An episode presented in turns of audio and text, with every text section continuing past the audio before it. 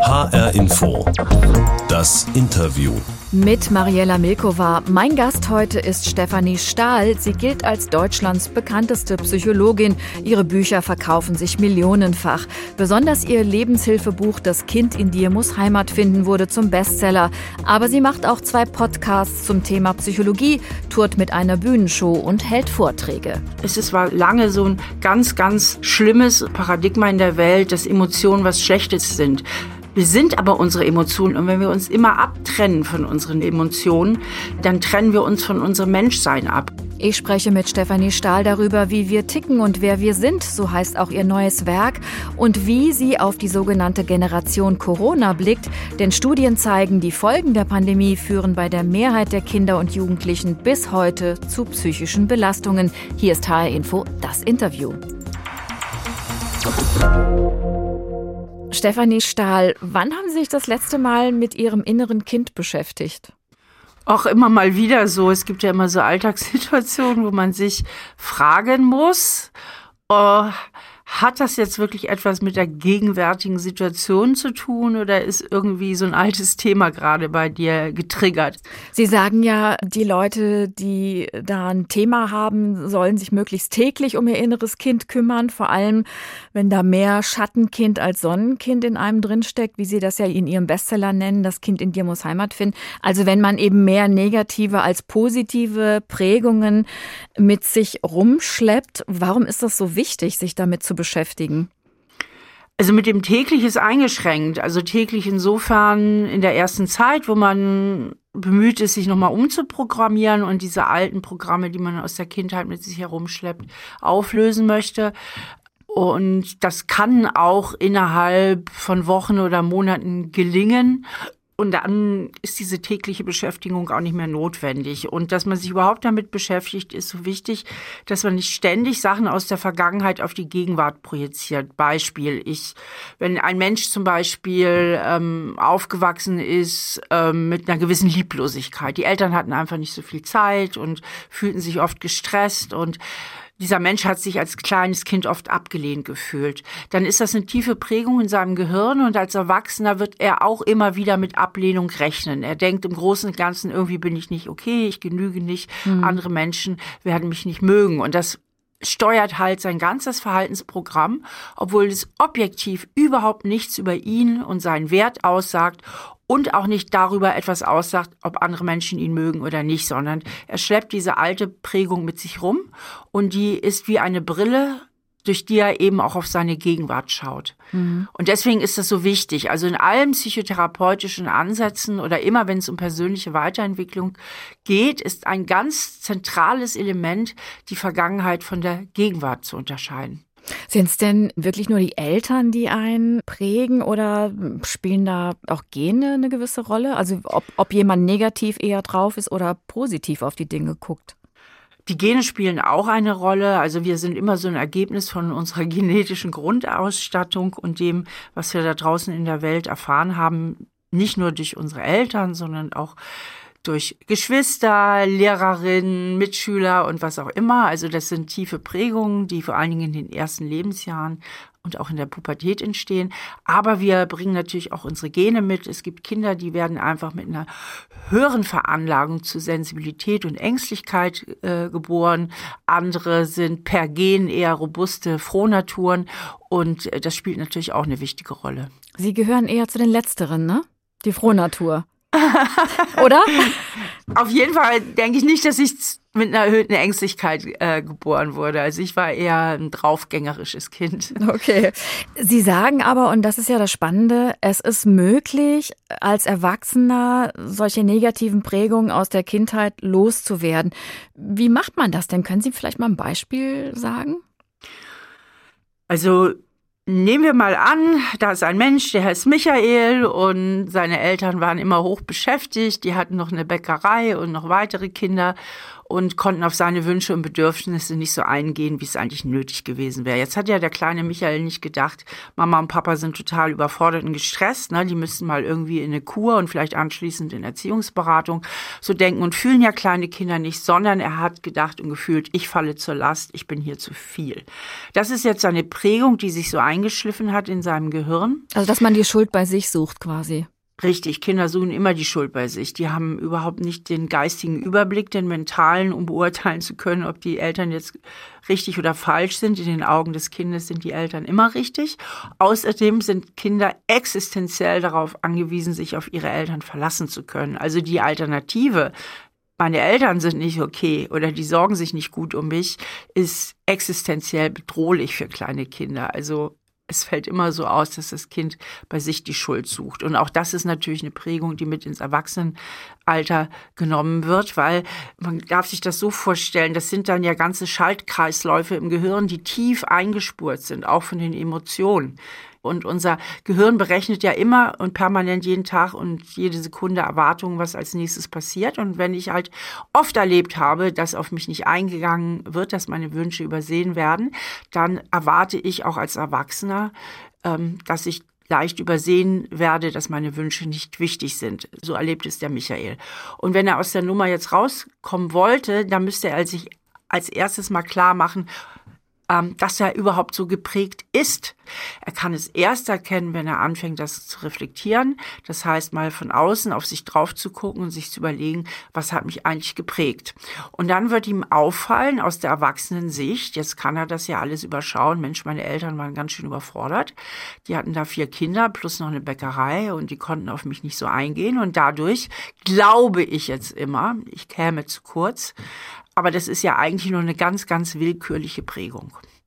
Und wären meine Eltern anders drauf gewesen, dann hätte ich ja jetzt eine ganz andere Prägung. Und das ist der erste ganz wichtige Schritt zur Distanzierung.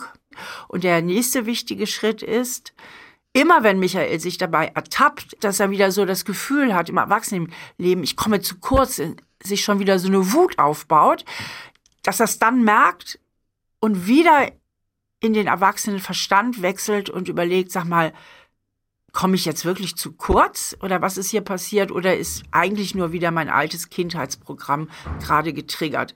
Und dann hat er natürlich eine ganz andere Wahl und Entscheidungsfreiheit. Klingt, als wäre es relativ einfach, psychische Probleme selbst in den Griff zu kriegen, sich selbst zu heilen. Aber das genau werfen Ihnen ja auch manche vor, dass Sie da Dinge stark vereinfachen. Was antworten Sie denen dann? Die Vereinfachung ist, dass ich in Strukturen denke und das wird manchmal mit Vereinfachung vertauscht, ja. Mhm. Wir funktionieren in psychologischen Strukturen, darum dreht sich ja auch mein neuestes Buch, wer wir sind. Da male ich ja mal den Bauplan der Psyche auf und wir sind letztlich psychisch nicht besonders kompliziert aufgestellt. Und wenn man diese Grundstrukturen versteht, ist der Rest einfach Thema und Variation. Und darum geht es. Es geht um diese Grundstrukturen. Und eine unserer Grundstrukturen ist zum Beispiel, dass wir alle, jeder Mensch von uns, weil das einfach die menschliche Gehirnentwicklung ist, ein subjektiv geprägtes Gehirn haben.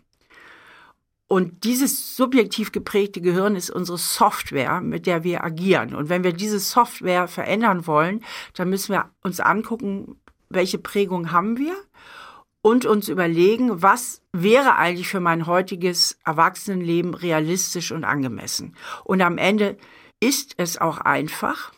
Äh, wir sind nicht so kompliziert und so wahnsinnig hoch individuell, wie wir immer glauben zu sein. Wobei und das ist aber auch die frohe Botschaft, weil ja. dadurch kann man ja Dinge viel, viel leichter verändern.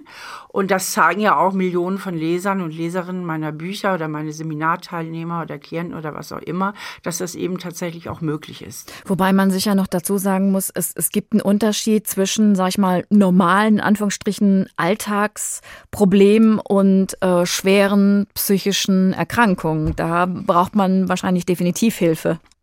Bei schweren psychischen Erkrankungen haben sie es auch immer mit starken Gehirnphysiologischen äh, Prozessen zu tun, die manchmal auch tatsächlich auch mit medikamentös begleitet werden. Aber es gibt natürlich sowas wie auch schwere Traumata und ähm, wo Menschen sich absolut nicht in der Lage fühlen und zum Teil auch nicht in der Lage sind, das alles in Eigenregie zu machen und äh, dafür sind Psychotherapeuten und Psychotherapeuten auch da, aber die sind eben dafür psychische Erkrankungen und psychische Störungen. Und die Millionen Menschen, die aber mit Beziehungsproblemen zu tun haben, die mit moderaten Ängsten zu tun haben, die mit moderaten Depressionen zu tun haben und die oft ja auch gar keinen Platz in der Psychotherapie finden, können auch ganz viel in Eigenregie machen. Stefanie Stahl, lassen Sie uns noch mal jetzt ein bisschen näher drauf gucken. Sie haben es schon angesprochen, Ihr neues Buch Wer wir sind. Da ähm, haben Sie sich angeguckt den Bauplan der Psyche, wie wir ticken. Und ähm, wenn ich das mal kurz zusammenraffen darf, im Grunde sagen Sie, kann man das reduzieren auf vier Grundbedürfnisse, die jeder Mensch hat, nämlich Bindung und Zugehörigkeit, Autonomie und Kontrolle, Selbstwerterhöhung Lustgefühle beziehungsweise das Vermeiden von Unlustgefühlen. Das ist es eigentlich, sagen Sie. Klingt jetzt ein bisschen abstrakt, ehrlich gesagt. Was fangen wir jetzt damit an? Also warum müssen wir das wissen? Also das sage nicht ich allein, das sind Ergebnisse von unglaublich zahlreichen Metastudien, die ein großartiger Psychotherapieforscher namens Klaus Grave betrieben hat. Und ähm, letztlich kann ich seine Forschung unheimlich gut nachvollziehen, auch auf dem Hintergrund meiner 30-jährigen Psychotherapieerfahrung. Im Grunde genommen geht es um wenig Dinge im Leben. Und das ist unser Grundbedürfnis nach Bindung. Jeder möchte irgendwo dazugehören. Jeder Mensch hat ein Bedürfnis, dass er auch angenommen wird von anderen Menschen. Kein Mensch reißt sich darum, abgelehnt zu werden und aus der Gemeinschaft verstoßen zu werden. Und wir tun sehr viel dafür, um Bindung zu bekommen. Deswegen haben wir alle so ein Anerkennungsbedürfnis, denn wenn uns keiner anerkennt, dann bindet sich auch keiner an uns. Lassen Sie uns das mal festmachen, vielleicht am Thema Selbstwert. Das gehört ja auch zu diesen vier Grundbedürfnissen. Sie schreiben zum Beispiel, es laufen viele beruflich sehr erfolgreiche Menschen durch die Welt, die insgeheim denken, dass sie nicht genügen, dass sie eigentlich nichts können. Warum halten die an solchen Selbstzweifeln überhaupt fest? Ja, der Selbstwert ist ja auch sehr eng verflochten mit dem Thema Bindung. Das heißt, ähm, wenn mich jemand mag, also mein Bindungsbedürfnis erfüllt ist und wenn mich jemand annimmt, dann ist, zahlt das immer auf mein Selbstwertgefühl ein. Ja, das ist, tut meinem Selbstwert in dem Moment richtig gut. Und wenn ich jetzt auch von meiner Prägung her, denn das hängt auch viel vom Elternhaus ab, was für ein Selbstwertgefühl ich entwickle, kein so gutes Selbstwertgefühl habe, dann bin ich natürlich oder kann ich unheimlich motiviert sein, das auszugleichen und zu kompensieren und mir und dem Rest der Welt zu beweisen, dass ich eben doch was wert bin. So, und das ist für viele Menschen ein Riesenantreiber, die dann auch sehr äh, beruflich erfolgreich sind aber im tiefsten Inneren, diese, diese alte Prägung, dieses Kind in ihnen, dieses Schattenkind, ist nicht wirklich geheilt von diesem äußeren Erfolg. Insgeheim denken sie immer noch, irgendwann fliege ich auf oder irgendwann merken die anderen, dass ich ja doch nicht so gut bin. Das ist der eine Grund, aber es verschafft uns unbewusst manchmal auch Vorteile an diesem niedrigen Selbstwertgefühl festzuhalten. Vorteile? Zum, Echt? Ja. Und das finde ich so spannend. Man kann menschliches Verhalten eigentlich nur verstehen, wenn man alle vier psychischen Grundbedürfnisse im Auge behält. Und wenn ich an einem niedrigen Selbstwertgefühl festhalte, bediene ich zum Beispiel auch ein bisschen mein Grundbedürfnis nach Kontrolle. Denn wenn ich immer damit rechne, dass ich vielleicht scheiter oder auf Ablehnung stoße, dann habe ich immer alle Möglichkeiten gut im Blick. Ich habe eine gewisse Kontrolle. Das kann passieren, das kann passieren, das kann passieren. Ich bereite mich exzellent vor. Mhm. Oder anderes Beispiel, ähm, man steckt in einer schwierigen Beziehung und das ist sehr, sehr häufig bei Menschen, die bei mir Beratung suchen. Da kommt zum Beispiel eine Frau und erzählt mir, dass sie mit einem Mann zusammen ist und es wäre so schwierig mit ihm. Er ist immer unzuverlässig. Er wertet sie öfter auch ab. Er geht auch häufig mal fremd, aber sie kommt nicht von mir los. Und im tiefsten Inneren, und das ist sehr häufig der Fall, hat sie das Gefühl, ich genüge nicht. Wenn ich schöner, wenn ich besser, wenn ich interessanter, wenn ich toller wäre, dann würde dieser Mann sich anders verhalten. Das heißt, Sie hält an einem niedrigen Selbstwertgefühl fest, ich genüge nicht. Und das gibt ihr unbewusst ein Stück weit Kontrolle. Denn wenn der Fehler auf ihrer Seite liegt, dann liegt es ja auch in ihrer Hand, etwas zu verbessern. Dann hat sie ja die Kontrolle. Dann muss sie ja nur schöner und besser werden, um ein Happy End herbeizuführen. Das heißt, des Öfteren halten wir auch unbewusst am niedrigen Selbstwert fest, um unsere Beziehung zu beschützen, auch zu unseren Eltern zum Beispiel, dass wir lieber denken, hm, ich bin der Fehler und ich genüge nicht, als uns einzugestehen, ja, das eine oder andere war vielleicht tatsächlich ein bisschen schwierig in unserer Kindheit. Und, und wir beschützen oft Beziehungen, indem wir uns selber klein halten. Also da spielt dann wieder das Thema Bindung auch mit rein und das ist dann Bindung und Kontrolle, genau. Mhm, das ist dann wieder ein Grund, warum es oft so schwierig wird dann in Beziehungen. Genau, also beim Selbstwert ist es ja häufig so, ich arbeite ja sehr viel mit Menschen an ihrem Selbstwert und ein Spruch, den alle Psychotherapeuten und Psychotherapeutinnen kennen, ist der, theoretisch ist mir das ja alles klar, aber ich kann es trotzdem nicht ändern. Ich fühle es nicht so. Ne? Also theoretisch ist mir klar, dass ich wertvoll bin, dass ich viel erreicht habe in diesem Leben, aber ich fühle es einfach nicht so. Und dann ist immer die Frage entscheidend, welchen verdeckten unbewussten positiven Nutzen könnten Sie denn davon haben, an Ihrem niedrigen Selbstwertgefühl festzuhalten? Und da kommen oft ganz erstaunliche Antworten dabei raus. Und sobald dieser unbewusste Nutzen bewusst ist, kann man natürlich wieder einen Schritt weiter gehen und eben dann doch zu einem positiven Selbstwertgefühl gelangen. Sie sagen ja auch, habe ich zumindest gelesen, glückliche Beziehungen sind keine Glückssache eben, sondern eine Frage der persönlichen Entscheidung. Das ähm, hört sich ehrlich gesagt nicht sehr romantisch an, wie man sich Liebe immer so vorstellt. Es hört sich sehr gewollt an. Ja, das Problem ist halt häufig diese Verliebtheit am Anfang. Ne? Ich sage immer, Verliebtheit ist so eine temporäre Hormonvergiftung. Das heißt, durch diese Wahnsinnshormone ähm, sehen wir alles rosarot und verlieben uns auch häufig in Menschen, die so unsere alten Muster bedienen, ja. Also der Klassiker ist eben, dass jemand sich immer wieder Liebespartner aussucht, die sich nicht wirklich auf ihn einlassen. Weil er das kennt aus seiner Kindheit, ja. Also ich hatte eine Klientin, die sagte immer wieder, äh, laufe ich den falschen Männern hinterher, es sind immer dieselben Typen, auf die ich anspringe. Aber es sind immer genau die Typen, die sich nicht wirklich auf mich einlassen. Die Bad Boys. Die Bad Boys, genau. Und ähm, ja, das ist halt etwas, was sie aus ihrer Kindheit kennt, um Liebe zu kämpfen. Das ist sozusagen ein vertrautes Terrain für sie, dieser Kampf um Liebe. Und der Kampf um Liebe, und das ist ja das Heimtückische, auch von der hormonellen Situation, entfacht ja immer die größte Leidenschaft. Denn das, was wir nicht haben können oder schwierig was schwierig zu bekommen ist, setzt sehr viel Dopamin frei, weil Dopamin ist nicht nur das Glückshormon, sondern das Hormon, was auch ausgeschüttet wird, wenn wir was haben wollen, was außerhalb unserer Reichweite liegt.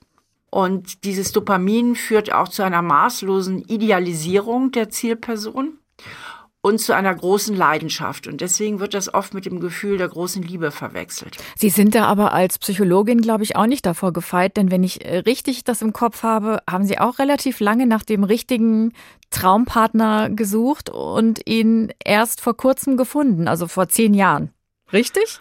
Genau, das ist richtig. Ich hatte auch ein Händchen dafür, mich manchmal in die Falschen zu verlieben. Und wenn ich damals schon meine Bücher gelesen hätte, hätte ich den Prozess erheblich abkürzen können. Also das ganze Fachwissen hilft dann privat nicht unbedingt immer weiter. Ich hatte es auch noch nicht alles, gerade in Beziehungsthemen. Ah, ja. Und ich war ja hier in Deutschland die Erste, die zum Thema Bindungsangst geschrieben hat. Ähm, wenn damals die Bücher schon von jemand anders geschrieben worden wären, dann hätte ich erheblich abkürzen können. Die Psychologin und Psychotherapeutin Stefanie Stahl in H-Info das Interview. In Bezug auf ihr Fach gibt es ja sehr viele Vorurteile, viele Klischees. Ähm, ich habe mal drei, müssen Sie mir bitte ganz kurz mit stimmt oder stimmt nicht beantworten. Männer sind generell bindungsunfähiger. Stimmt oder stimmt nicht? Äh, jein. Okay. Frauen leiden häufiger unter einem geringeren Selbstwertgefühl. Stimmt oder stimmt nicht? Ja. Und ein Klischee, das Sie wahrscheinlich überhaupt nicht mehr hören können. Psychotherapeuten und Therapeutinnen haben meist selbst eine Macke. Stimmt oder stimmt nicht? Ähm, genauso viel Macken wie der Rest der Bevölkerung auch. Also nicht mehr oder nicht mehr. Gut, sie sind öfter dann selbstreflektierter und haben an ihren Macken schon gearbeitet. Aber gerade dieses äh, letzte Vorteil dient ja der Abwertung von Psychotherapeuten weil Psychotherapeuten natürlich auch Angst machen um Psychologen. Ne? Die, die lösen in anderen Menschen oft Unsicherheit aus und Unterlegenheitsgefühl. Durchschaut die mich jetzt, weiß sie genau, wo meine Probleme sind. Und Unsicherheit macht halt leicht aggressiv. Und dann sind wir eben geneigt, in die Abwertung zu gehen. Und das kennt jeder, ne? wenn, wenn wir uns irgendwie sozial bedroht fühlen, wenn wir das Gefühl haben, hier können wir nicht mithalten, hier bin ich unterlegen, dass man ganz gerne mal dann den anderen abwertet und bei ihm den Fehler sucht. Und deswegen finde ich das eben so wichtig, diese Selbstreflexion, denn je besser ich um diese inneren Zusammenhänge weiß, desto besser kann ich sie unterbrechen. Denn gerade der Zusammenhang von Unterlegenheit und Aggression hat schon so, so viel Schaden in der Welt angerichtet und richtet immer wieder jeden Tag so viel Schaden an, dass es so wichtig ist, diese ganzen Prozesse durch Selbstreflexion einfach auch mal zu unterbinden. Früher, wenn man mal guckt, hat man sich noch lustig gemacht über so gewisse Szenen in Hollywood-Filmen, wo die Figuren regelmäßig bei ihrem Therapeuten auf der Couch saßen. Heute heute hat man das Gefühl, ist das Thema sehr präsent in der Gesellschaft. Also Promis reden offen über ihre Depressionen zum Beispiel. Es gibt TV-Sendungen rund äh, um Psychologie-Themen und auch Podcasts. Sie selber machen ja auch zwei zum Thema. Sie touren mit einer Bühnenshow. Warum ist Psychologie heute so angesagt? Woran liegt das? Wir sind unsere Psyche. Und es gibt nichts Wichtigeres, als sich darum zu kümmern. Also ähm, jeden Tag passieren Millionen, Milliarden Handlungen, weil jemand seinen Seelenschrott, den er nicht richtig im Griff hat, an anderen Menschen ausagiert. Und es ist so wichtig, dass wir damit offener umgehen, dass wir anfangen, uns da selbst zu reflektieren. Es ist eigentlich ein Skandal, dass das nicht immer so war. Aber was Wie heißt gesagt, das? Wir hätten einen Ja. anderen Zustand der Welt. Und jeder Mensch, jeder Mensch hat Probleme, jeder Mensch hat Themen, jeder Mensch kennt Phasen, wo er mal verzweifelt war oder ängstlich war oder depressiv war oder was auch immer. Das gehört zum Menschsein dazu. Und es ist- war lange so ein ganz, ganz schlimmes und schädliches Paradigma in der Welt, dass Emotionen was Schlechtes sind. Wir sind aber unsere Emotionen. Wir können ohne Emotionen gar nicht leben. Ein Mensch, der schwer depressiv ist und nichts mehr empfindet, der nimmt sich auch seinen Lebenswillen. Unsere Emotionen geben uns die Richtung an, in die wir uns überhaupt bewegen sollen. Und wenn wir uns immer abtrennen von unseren Emotionen, äh, dann trennen wir uns von unserem Menschsein ab. Und das ist eben die ganze Menschengeschichte lang passiert. Das ist auch mit den Kindern passiert, also die Kindheitsgeschichte, also die Erziehung der Kinder über die Menschheitsgeschichte ist eigentlich eine Geschichte der Traumatisierung. Und es gibt unheimlich viele Menschen, die da traumatisiert sind da draußen. Und aus diesen Menschen resultieren Gesellschaften, auch immer wieder Kriege. Also wenn ein Putin sich mal selbst reflektiert hätte und Putins Eltern auch schon, wenn die sich mal um Psychologie gekümmert hätten und, und viele, viele andere auch, dann, dann wären wir nicht da, wo wir heute stehen. Würden Sie sich zutrauen, einen Putin zu therapieren? Nee, der Zug ist abgefahren. Um nochmal auf diesen gesellschaftlichen Trend zu gucken. Ich weiß, Sie mögen das Wort Psychohype nicht so sehr, aber Sie befeuern ja diesen Trend auch so ein bisschen mit dem, was Sie da tun. Wie sehen Sie da Ihre eigene Rolle? Was treibt Sie dabei an? Stellen Sie sich mal vor, ähm, Reporter würden mich fragen, wie erklären Sie sich denn den Hype um Zahnmedizin oder Informatik, ja, oder Informatik? Da würde jeder sagen, wie Hype? Wir brauchen doch die Informatik. Na, also überhaupt, dass dieses Wort immer wieder strapaziert wird, zeigt, dass da irgendwas grundsätzlich nicht verstanden worden ist. Nicht von Ihnen, Sie, Sie zitieren jetzt nur. Ne? Also das zeigt, dass da noch so viel Aufklärungsbedarf ist, ja, dass da noch so viel gemacht werden muss. Und ich bin froh, dass ich in diesem Geschehen äh, eine kleine Rolle einnehmen kann und mit meinen Werken eben dazu auch beitragen kann, zu Steff- dieser Aufklärung. Stefanie Stahl, zu unserer Sendung gehört auch immer unsere Interviewbox. Das ist so eine kleine Schuhschachtel große Box. Da tun wir immer eine kleine Überraschung für jeden Gast rein. Soll ich mal öffnen?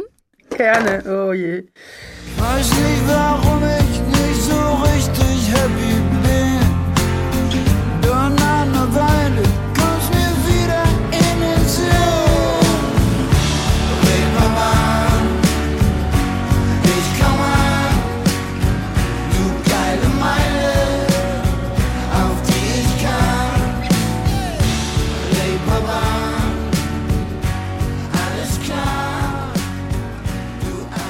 Haben Sie den Song erkannt?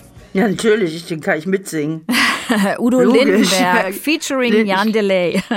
Ich liebe Udo Lindenberg, der ist ja wie ich Hamburger. Ach nee, Genau. der ist zugezogener Hamburger. Genau. Ich bin ja gebürtiger Aber der Hamburger. Song ist natürlich eine Liebeserklärung an Hamburg. Was äh, löst das Ja. bei Ihnen aus, wenn Sie das hören? Reeperbahn, Hamburg? Freude, vor allen Dingen viele Jugenderinnerungen. Der Kiez, wie wir Hamburger sagen, ist ja auch eine große Ausgehmeile. Und ähm, ich war da unterwegs oft oder bin auch heute noch, wenn ich in Hamburg bin, dort gerne mal unterwegs. Also löst viele schöne Erinnerungen an meine Heimatstadt aus. Also komplett positiv assoziiert. Sie sind da geboren und aufgewachsen. Ja. Wie war Ihre Kindheit? Schön. Ich hatte eine sehr bunte Kindheit. Ich hatte ein liebevolles Elternhaus. Ich hatte Glück ähm, mit liebevollen Eltern und ähm, aber auch ein buntes Elternhaus. Mein Vater war ja Geschäftsführer der Atlantikbrücke und ähm, da waren viele Deutsch-amerikanische. Freundschaft, ne? Genau, viele Gesellschaften, viele spannende Leute, viel Freiheit auch. Also schöne Zeit war das, meine Kindheit. Stimmt es, dass bei Ihnen zu Hause auch viele Partys gefeiert wurden? Unter anderem sollen auch der Altbundeskanzler Helmut Schmidt da gewesen sein oder Henry Kissinger. Stimmt das alles? Ja, natürlich stimmt das. das stimmt. Klar, das war durch die Eigenschaft meines Vaters als der Geschäftsführer von der Atlantikbrücke wurden solche, klar, da hatten wir solche Gäste.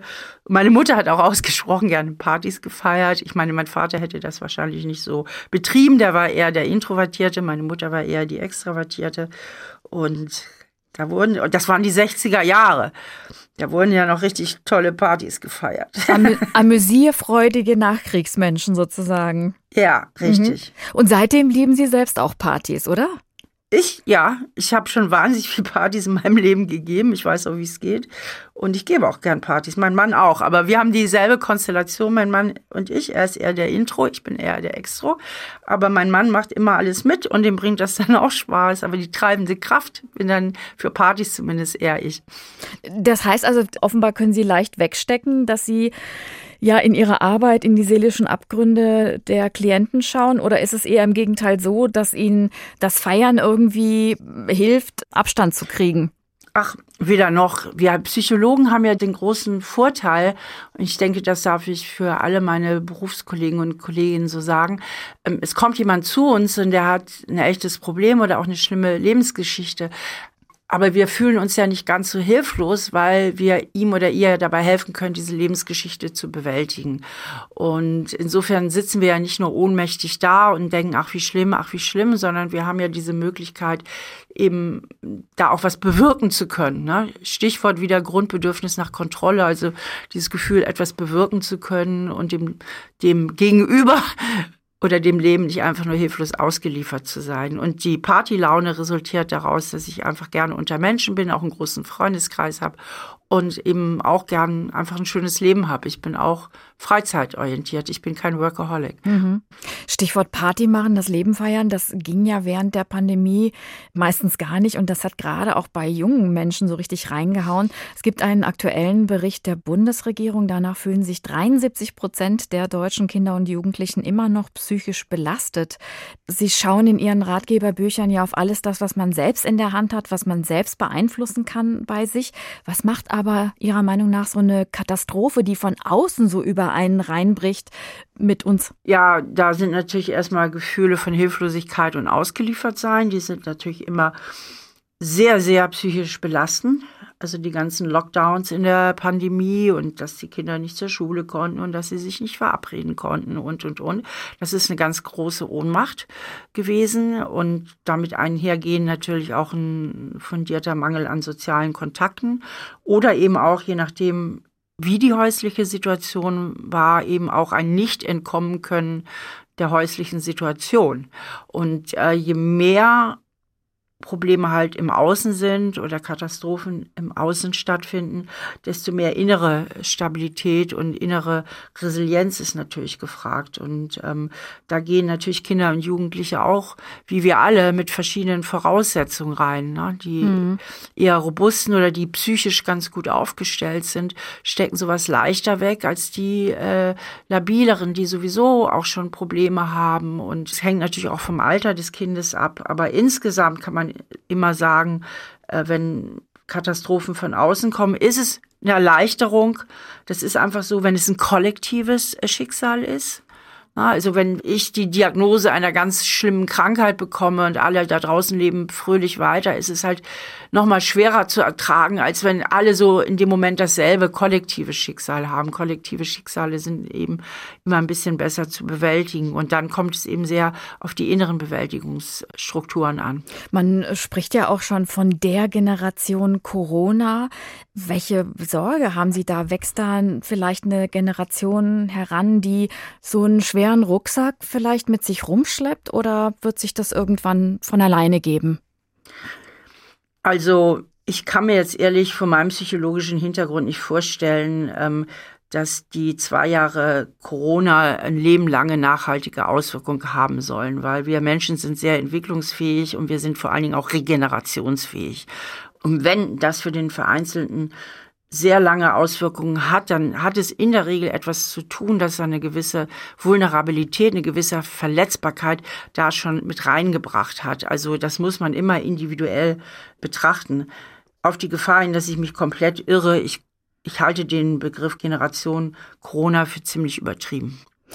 Mm, jetzt sagt Gesundheitsminister Karl Lauterbach, er will mehr Therapieplätze für Kinder und Jugendliche schaffen, um das anzugehen. Aber wie soll das gehen? Also es ist ja jetzt schon so, dass man in Deutschland im Schnitt knapp fünf Monate warten muss auf so einen Therapieplatz. Psychotherapieplätze sind das eine, mhm. da haben wir sowieso viel zu wenig. Das andere ist eine viel bessere Prävention, wo wir wieder bei meinem Lieblingsthema wären, was soll der Hype um die Psychologie? Dann sage ich, da habt ihr es. Hättet ihr euch früher drum gekümmert, dann wäre vieles in der Kindererziehung anders. Wenn vieles dort anders ist, haben wir es auch mit anderen Erwachsenen zu tun.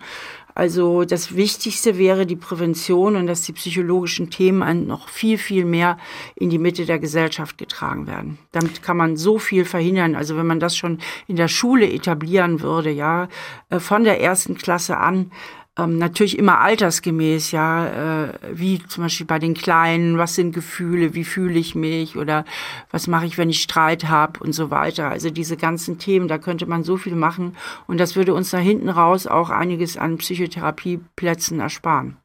Vielen Dank, Stefanie Stahl. Sehr gerne. Das war HR Info das Interview. Den Podcast finden Sie auf hrinforadio.de, in der ARD Audiothek oder überall dort, wo Sie am liebsten Podcasts hören. Mein Name ist Mariella Milkova.